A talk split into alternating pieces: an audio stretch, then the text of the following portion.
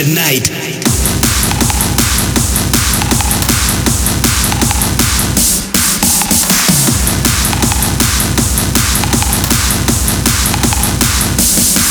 Well, a DJ's life has its shitty side too.